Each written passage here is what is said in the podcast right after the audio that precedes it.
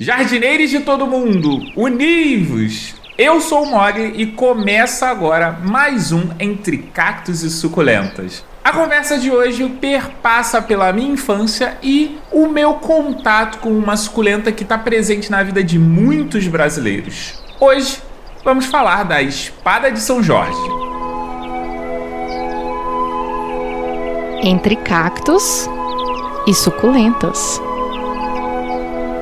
Como todo brasileiro, principalmente para os nascidos antes da década de 90, o sincretismo religioso sempre teve presente nas nossas vidas. E comigo não foi diferente. O sincretismo religioso é tão forte na minha família que o meu pai, ele geralmente brinca que a gente é protegido de todos os lados. A minha avó, ela foi diácona numa igreja evangélica, a minha mãe é católica e alguns dos meus parentes, eles pertencem a religiões de matrizes africanas. Então, deu para perceber que a intolerância religiosa não vinga nesse podcast, né? E independente da casa do parente que eu fosse, era muito comum eu ver essa suculenta, que tinha um formato muito peculiar e muito atrativo para uma criança, principalmente se você é fã de seriados tokusatsu, aqueles famosos Power Rangers. Imagina uma criança e uma planta com um formato de espada. Já deu para perceber que eu era chamada a atenção bastante, né? Mas o que eu não fazia ideia é que a espada de São Jorge é uma suculenta, inclusive, Cris. Desculpa, porque na época que você me perguntou, eu te disse que por falta de informações conclusivas eu colocava ela fora do campo de suculentas. Pode colocar ela dentro do campo de suculentas, porque espada de São Jorge é uma suculenta. Mas então, bora parar de falar da minha vida pessoal e falar das Sansevierias? Nós já falamos delas aqui quando eu ajudei uma ouvinte com a Blue Moon dela que não estava indo muito bem. Lá no episódio de Dúvidas dos Jardineiros, link aqui no post.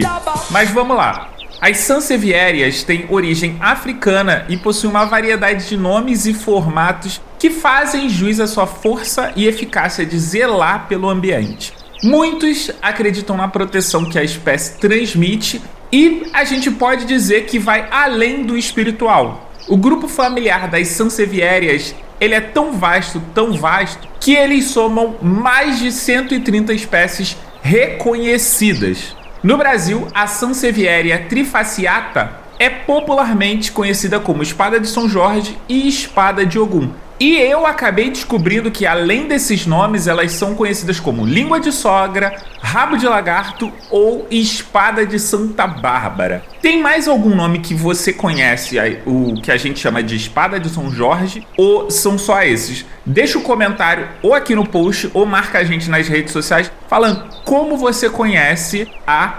Sansevieria trifaciata. Espada de São Jorge, espada de Ogum, língua de sogra, rabo de lagarta, espada de Santa Bárbara ou algum outro nome que eu não falei aqui.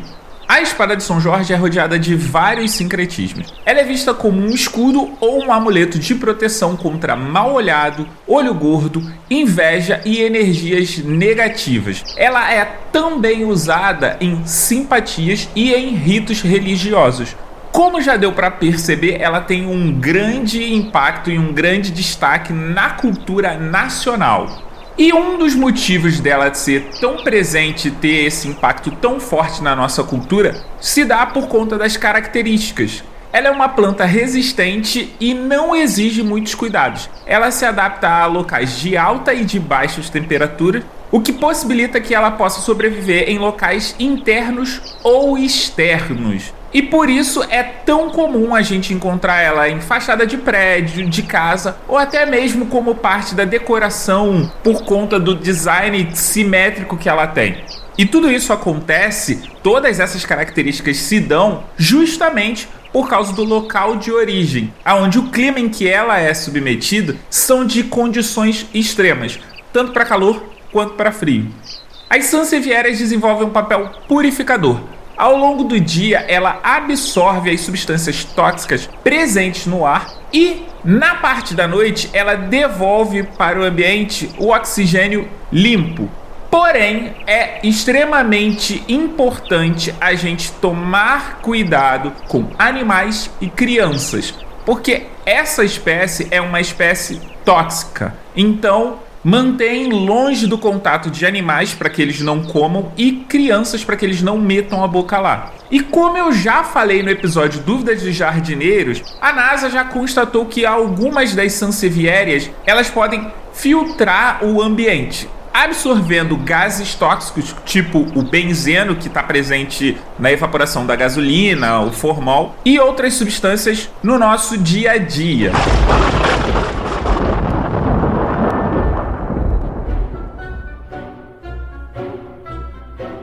E aí, ficou com alguma dúvida ou quer que eu fale sobre alguma planta em específico aqui?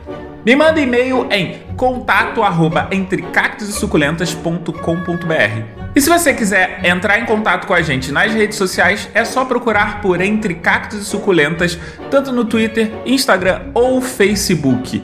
Você pode ouvir o Entre Cactos e Suculentas em todos os agregadores de podcasts e plataformas de streaming e inclusive no nosso site entrecactosesuculentas.com.br.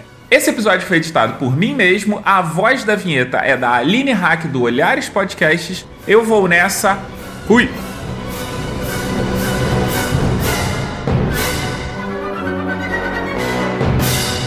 Leo Mogli Edições